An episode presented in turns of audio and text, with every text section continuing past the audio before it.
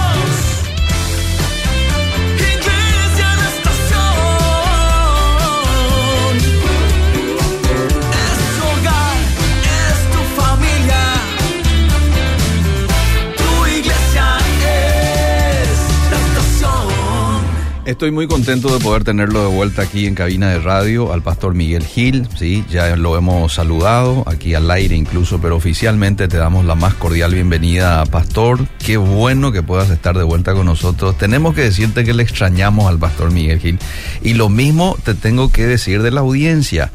Ya desde febrero la gente me estaba escribiendo diciendo cuándo vuelve el pastor Miguel Gil. No sabes lo que tuve que hacer para lidiar con todas esas preguntas en todo este tiempo, pero qué bueno, hoy 7 de marzo se da este arranque y, y- y un arranque, ¿eh? vaya que con un ah, con tapones altos, como se dice eh, en, En términos futbolísticos. en términos futbolísticos. Buenas tardes, Liceo.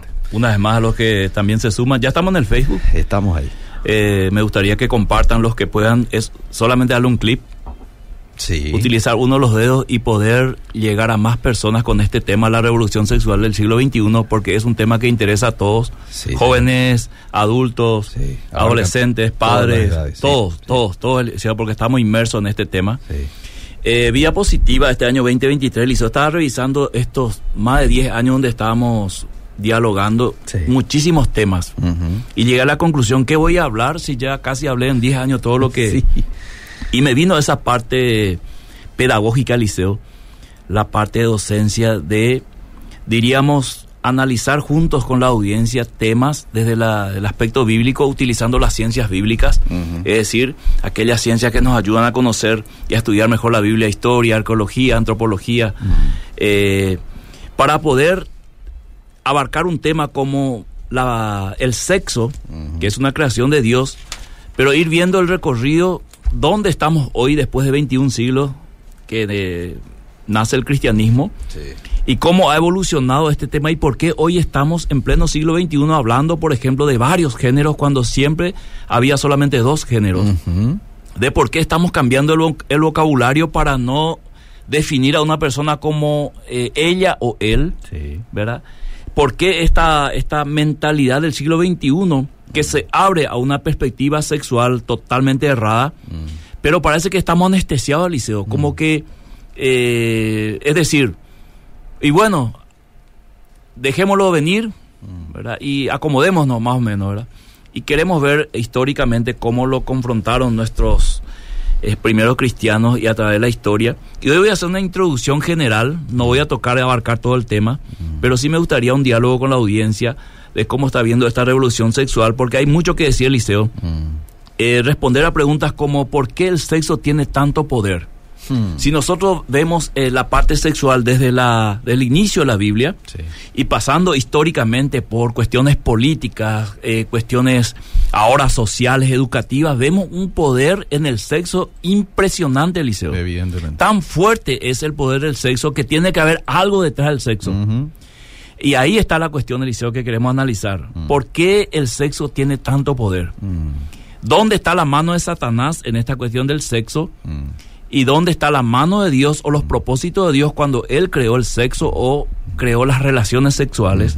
¿Por qué, por qué hoy, el siglo XXI, se empeña tanto en distorsionar el sexo, eh, llegar al punto de... ¿Por qué tanta obsesión? ¿Por qué tanta obsesión y llegar al punto de quererlo meter como una formación académica en la vida de los chicos de esta generación para que ellos puedan crecer con esta idea de que hay varios sexos y también por qué esta, este empeño, esta obsesión de llevarlo a la, a la cuestión visual en un aula, ¿verdad? Con eh, escenas en vivo, con simulaciones de actos sexuales, de masturbación, que ya lo vemos en videos en Brasil y en otros países. sí. Y uno se pregunta, ¿qué hay detrás de todo esto? Y a esto queremos responder en estos primeros programas de Vía Positiva, Liceo. Responder a la pregunta, eh, ¿por qué el sexo tiene tanto poder? Mm, Si vos querés echarle a, a un, a un hombre o a una mujer, Eliseo, Mm. una de las armas fundamentales que te va a funcionar es la parte sexual. Si vos querés eh, publicitar algo y llegar a un público masculino de una manera, eh, digamos, punzante, de una manera especial, utiliza la sensualidad, que es lo que muchas eh, publicidades hacen. Sí. La segunda pregunta que queremos responder es, ¿hay algo satánico detrás del sexo? ¿Es realmente Satanás una mujer? Eh, ¿Utilizó Satanás el sexo con Adán y Eva para involucrar en la caída el tema sexual? ¿Es cierto que eh, Noé cuando estuvo borracho uno de sus hijos le violó y ahí nació la homosexualidad? ¿Verdad? Son preguntas que debemos responder a lo largo de la programación de este año. Bien. ¿Por qué esta revolución sexual del siglo XXI eh, está dominando la sociedad? O por lo menos la cosmovisión social está siendo rápidamente influenciada por el tema de la revolución sexual de- de- del siglo XXI y como que ya estamos aceptando ciertas cosas como en un programa cualquiera deportivo, en un programa de, de entretenimiento o de chismento, ya estamos aceptando eh, que se involucre a una persona homosexual que no sea hetero como parte de la, digamos, de la vida social o, o de llegar al público en general como algo también válido, ¿verdad? O sea que Sí. en novelas, en películas, tiene que estar sí o sí, en dibujos animados, tiene que estar la, el componente homosexual para que el público en general diga, bueno, ya esto ya es parte, o sea, es, lo acepto, ¿verdad? Entonces, ¿es la ideología de género, la otra pregunta, Mm, una propuesta espiritual o es una propuesta social, es una propuesta política? Entonces, yo quiero que leas Levítico 18, Wow, qué interesantes preguntas. capítulo 18, verso 1 al, al, al 5, porque tenemos que explicar esto desde la Biblia, Desde la Biblia. hacia dónde y cómo se formó esto. Sí. Esto es la batalla sexual. ¿Y por qué hoy estamos en el siglo XXI con esta revolución sexual? Bien, yo quiero en nomás- la versión NTV, si le... Sí, yo Sí. quiero nomás agradecer a la gente que nos está escribiendo, mucha gente ahí en el Facebook y también en el WhatsApp. Bienvenidos, 0972-201-400. Eh, y envíen también ustedes sus apreciaciones con Sí, relación sí, a este sí, tema. Sí, y que compartan el liceo. Sí. Que compartan, como, como dije, es un clip Sí. y compartirlo con tus amigos, con tus amistades. Tal porque esto, esto, esto nos tiene que hacer reflexionar. Mi idea, Eliseo, querido, Sí, sí. hoy es reflexionar acerca de lo sexual. Y vamos a encontrar nosotros, en cada uno de nosotros mismos, un Mm. punto, una tecla que mueve todas nuestras emociones que se llama sexo y que domina ciertas áreas de nuestra vida y que impulsa nuestras decisiones en gran manera, Mm, eh, vamos a decir, esa tecla sexual. Sí. Aunque uno diga, no, yo, yo estoy, yo tengo controlado todo. Sí. Y vamos a ver a través de la programación cuando empecemos a Sí. profundizar esto. Vaya a traer un, un lápiz, un, un- un, este, una hoja en donde tomar notas. Yo ya tengo la mía, porque hoy vamos a, a- a dar mucho, aquí el pastor. Así que si usted quiere anotar algo, lo puede hacer. Ruth Ojeda está en sintonía del Chaco, Jay Bro también, varios están saludando. Ya en su momento voy a estar leyendo más mensajes. Me voy ahora rápidamente al Levítico 18, versículo. Uno.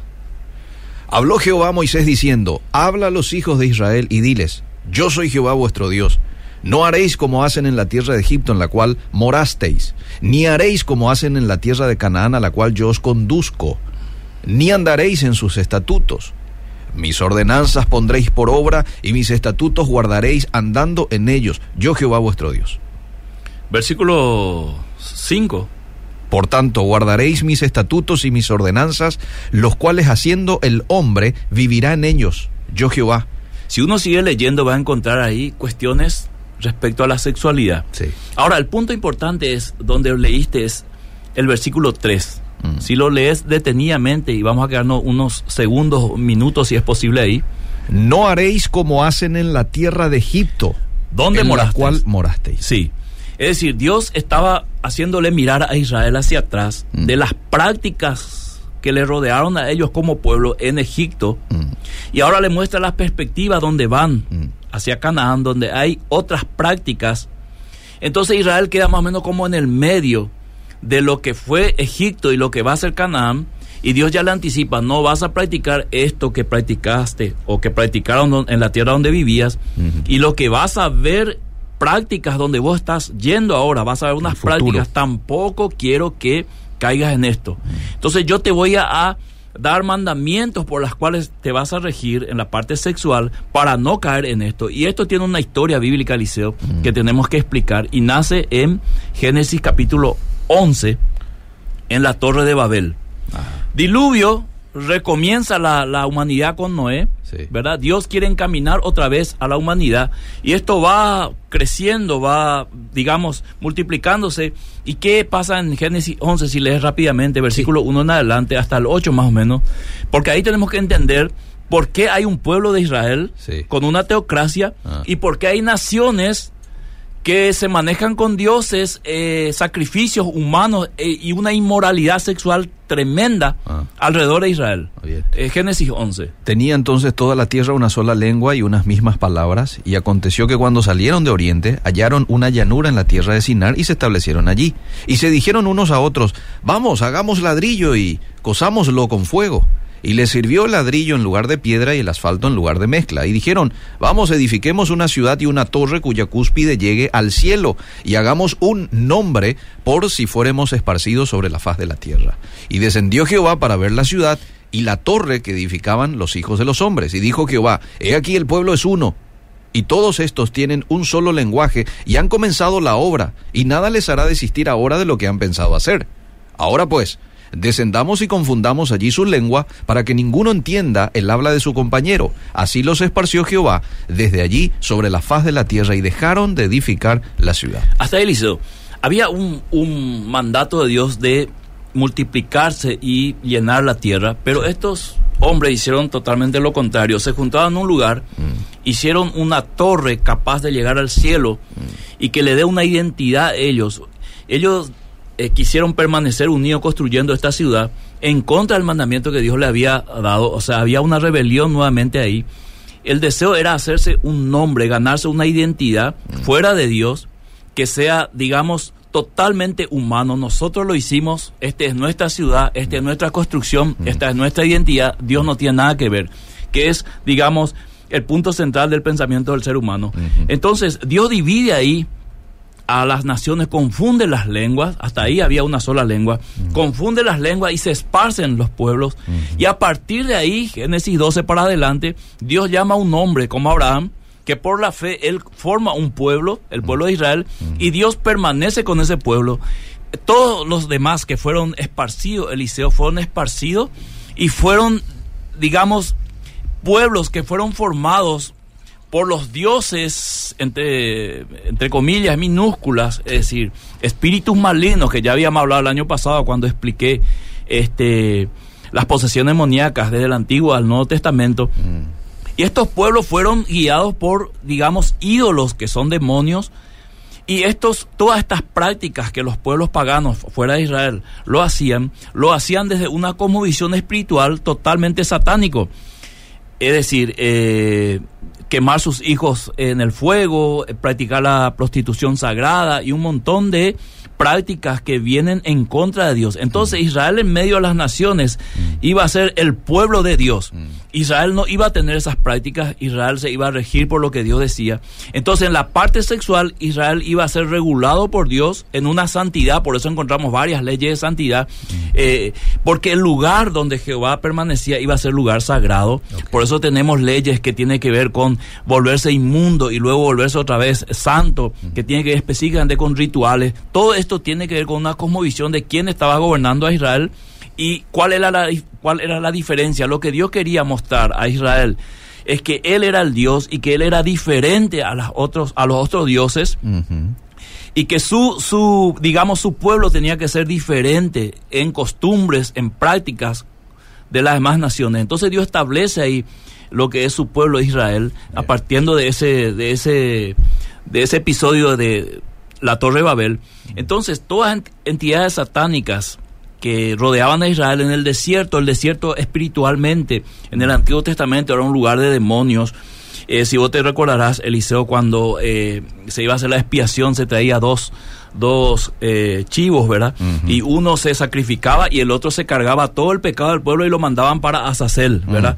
En el desierto, que es como un lugar satánico, por eso es que Jesús vence a Satanás en el Nuevo Testamento en el desierto, por eso él sale a morir fuera de Jerusalén, ¿por qué? Porque Jerusalén representaba el lugar sagrado en ese momento, entonces él tenía que cargar con el pecado y salir fuera de Jerusalén y morir. Todo esto eh, desde el aspecto de una convicción bíblica tenía mucho sentido espiritual, hoy también lo tiene entonces nosotros podemos ir entendiendo que todo eso espiritual, todo lo que sucede eh, en un sentido bíblico del Antiguo al Nuevo Testamento y hoy es es, espiritual. Entonces ahí comienza una batalla entre el pueblo de Israel, el pueblo santo de Israel gobernado por Yahvé y los demás pueblos gobernados por entidades demoníacas que son llamados ídolos. Eh, eh, ¿Te acordás ese episodio donde llevan el arca y, y, lo ponen en el templo del dios Dagón? Mm. Y amanece el dios Dagón postrado eh, frente al arca de Jehová. Mm. Esto nos da la cosmovisión espiritual de que hubo una lucha espiritual, mm. ¿verdad? A la noche y amanece Dagón postrado a los pies. Esto sucedió dos, tres veces y la, la, tercera vez creo, este, eh, aparece Dagón sin brazos. Mm. Es un mensaje espiritual de Dios luchando contra las entidades espirituales y mostrando que Él es el más fuerte, que Él es el vencedor.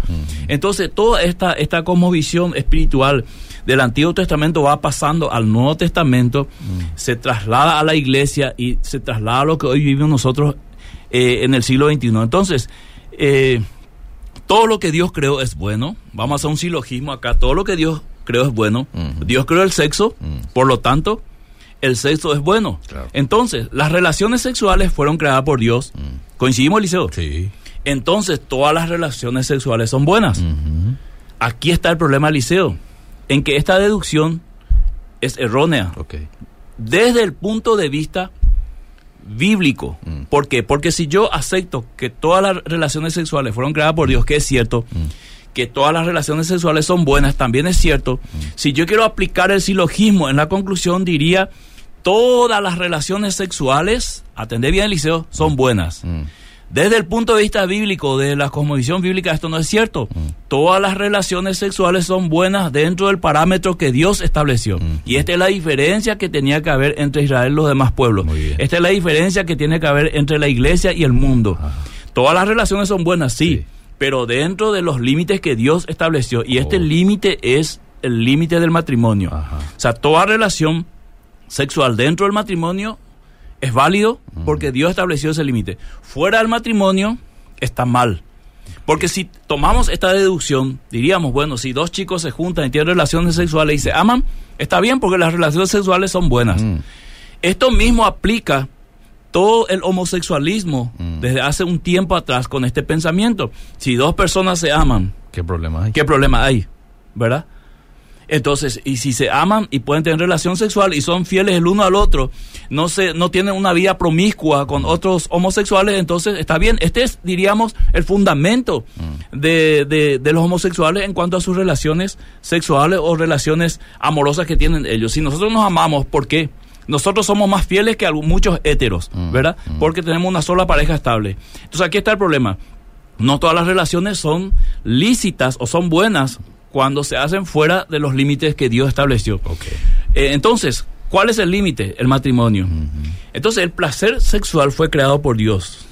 Entonces, este placer sexual, si fue creado por Dios, en sí mismo no es malo. Mm. Ahora, ¿qué pasa, Liceo? Ahí está el problema con el cual tropezamos. Mm. Porque cuando sentimos placer sexual, casi es difícil dominarlo. Mm. Entonces, Liceo, nosotros dos, casados, estamos yendo en el auto. Y de repente nos quedamos en un semáforo y están esas pantallas de publicidad famosas, ¿verdad? Las pantallas LED. Y aparece ahí una escena pornográfica y mm. nosotros nos quedamos mirando. Mm.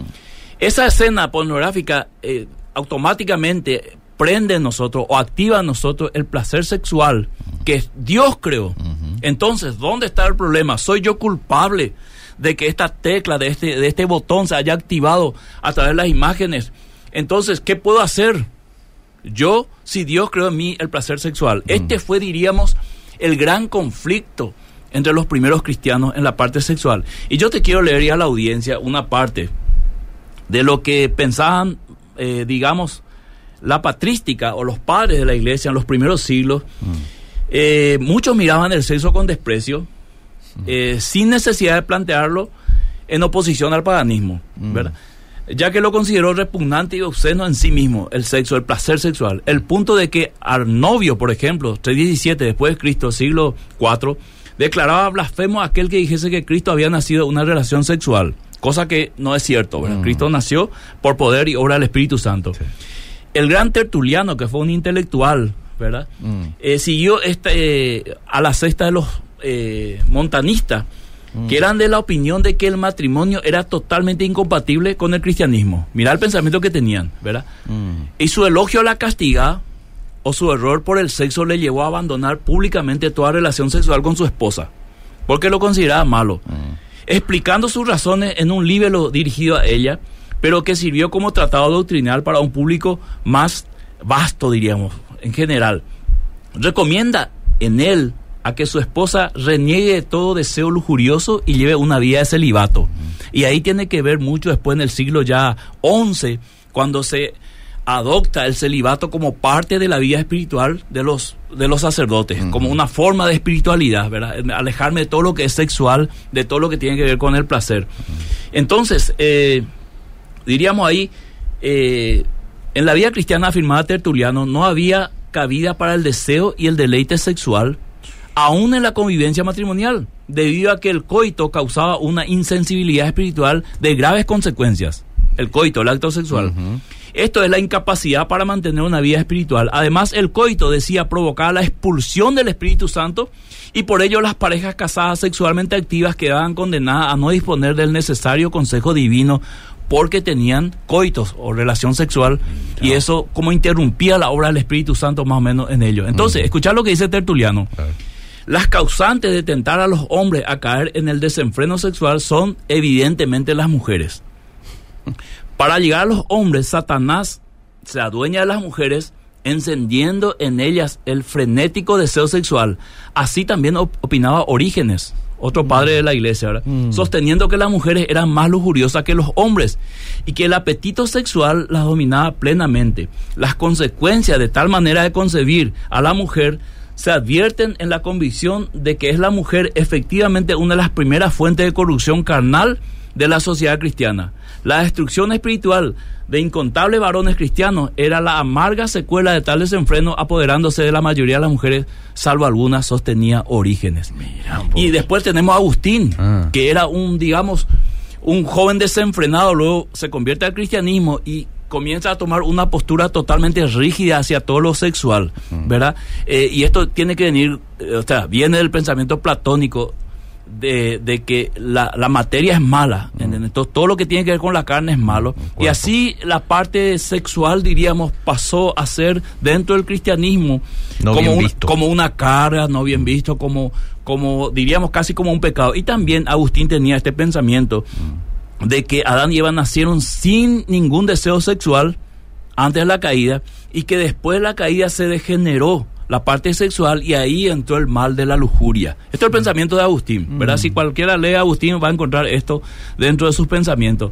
Entonces, de ahí viene también esa famosa, ese famoso pensamiento, dogma diríamos que ya hemos hablado el año pasado eh, en Obedira, de que el pecado original tuvo que ver con la relación sexual entre la serpiente y Eva, y luego entre Eva y Adán, y hubo toda una orgía ahí, ¿verdad? Y después nació Caín, que era de la serpiente, y Abel, que era la relación de Adán y Eva.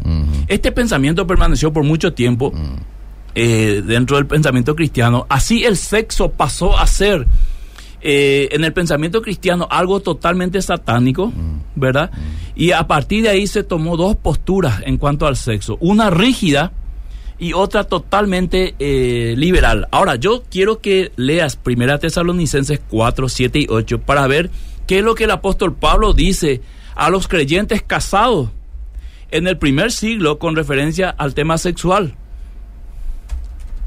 Primera Tesalonicenses 4, 7 y 8. 7 y 8 dice, Pues no nos ha llamado Dios a inmundicia, sino a santificación. Así que el que desecha esto no desecha a hombre, sino a Dios, que también nos dio su Espíritu Santo. ¿Qué pasaba aquí, Eliseo? Que muchos de los que se convertían al cristianismo venían de una vida de libertinaje sexual y querían de alguna manera seguir practicando ciertas cosas.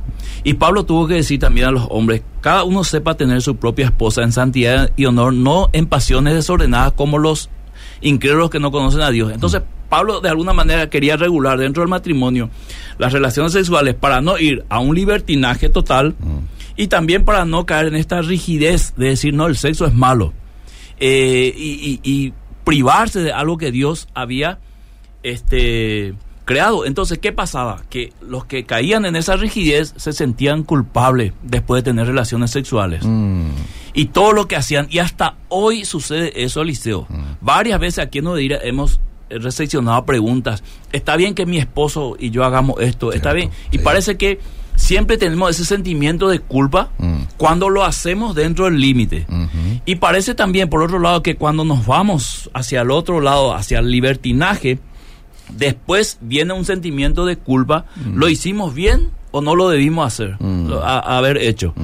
Entonces, siempre estamos con esto. Ahora, esto nos indica que el sexo es un tema muy importante dentro del cristianismo y que depende de la cosmovisión que yo tenga del sexo para entender lo que está pasando a mi alrededor hoy en el siglo XXI, porque mi cosmovisión sexual hará, digamos, una, un análisis digamos, filtrado con ese filtro que yo tengo y tendré mi opinión o tendré mi concepto, mi definición de lo que es la parte sexual que estamos viendo ahora en la revolución del siglo XXI.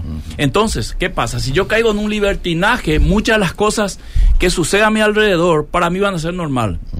Si yo caigo en una rigidez, muchas de las cosas buenas que están aconteciendo sexualmente hablando para mí serían pecado. Ya. ¿verdad? Entonces, ahí tenemos que nosotros buscar con la audiencia a través de estos martes que voy a tratar este tema, el equilibrio bíblico. Y nos va a servir mucho la historia para eso, como hemos visto, Bien. de dónde surgen dogmas y pensamientos sexuales dentro del cristianismo Mm. y cómo nosotros abarcamos este tema hoy.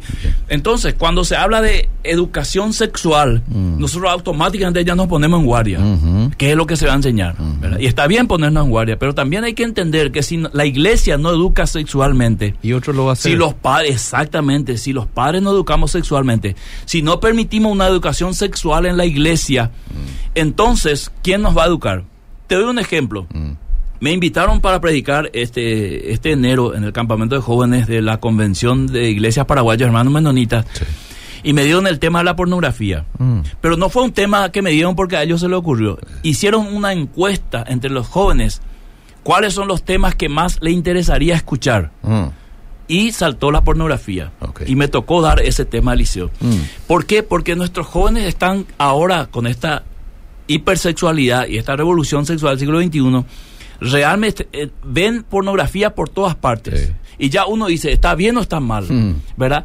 Eh, yo me suelo masturbar, ¿está bien o está mal, pastor? Mm, mm. Eh, nosotros tenemos un noviazgo y no solemos tocar las partes íntimas, pero todavía no hemos llegado a tener sexo. ¿Está bien o está mal? Mm. Nos besamos y ah, chocamos lengua con lengua y, y- y está bien o está mal, Mm. ¿verdad? Y alguien tiene que responder Claro. del otro lado Sí. Desde una cosmovisión bíblica de lo que Dios creó, lo permitido y lo no permitido, para entender que estamos en una revolución sexual donde el sexo ocupa, diríamos, el punto central de todas las demás decisiones. Todo gira alrededor de la parte sexual. Fíjate vos, Eliseo, querido, que la ideología de género está tratando de cambiar la ciencia. Mm, Es cierto. Es una locura. Sí. Está tratando de cambiar la pedagogía. Mm, Con un vocal quieren cambiar toda una estructura. Mm. O sea, en vez de decir ella o él, tenemos que decir ella. mm. Y esto está llevando al campo social donde vos te vas ahora a un bar, a un restaurante, a un estadio y hay tres baños, ya, ya no dos. Mm. Está para hombre, mujer y el, el resto ponerle lo que quiera. Sí. Binario, to- Sí. Ni me acuerdo ya de todos los, los nombres que tiene ahora, dice, porque esto va cambiando también. Sí.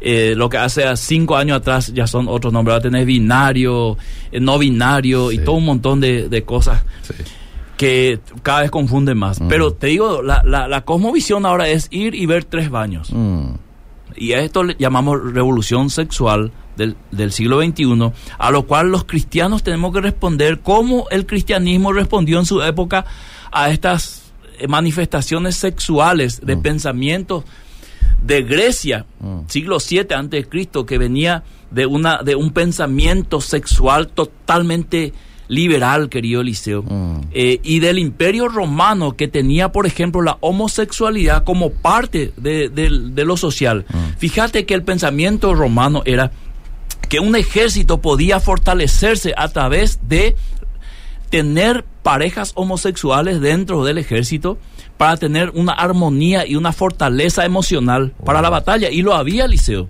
y lo había. Y el, el por ejemplo, el adulterio en, en, en, en Roma se veía de esta manera. Si era una mujer de clase baja, esto no tenía mucho impacto. Era como se dejaba así. Pero si era una mujer de la alta sociedad, esto sí podía tener un impacto, digamos, legal. Ah. Entonces, este es el pensamiento en el cual la iglesia se fue desarrollando, Mm. ¿verdad? En, en- y nosotros vemos que estos padres apostólicos, a quienes nosotros veneramos,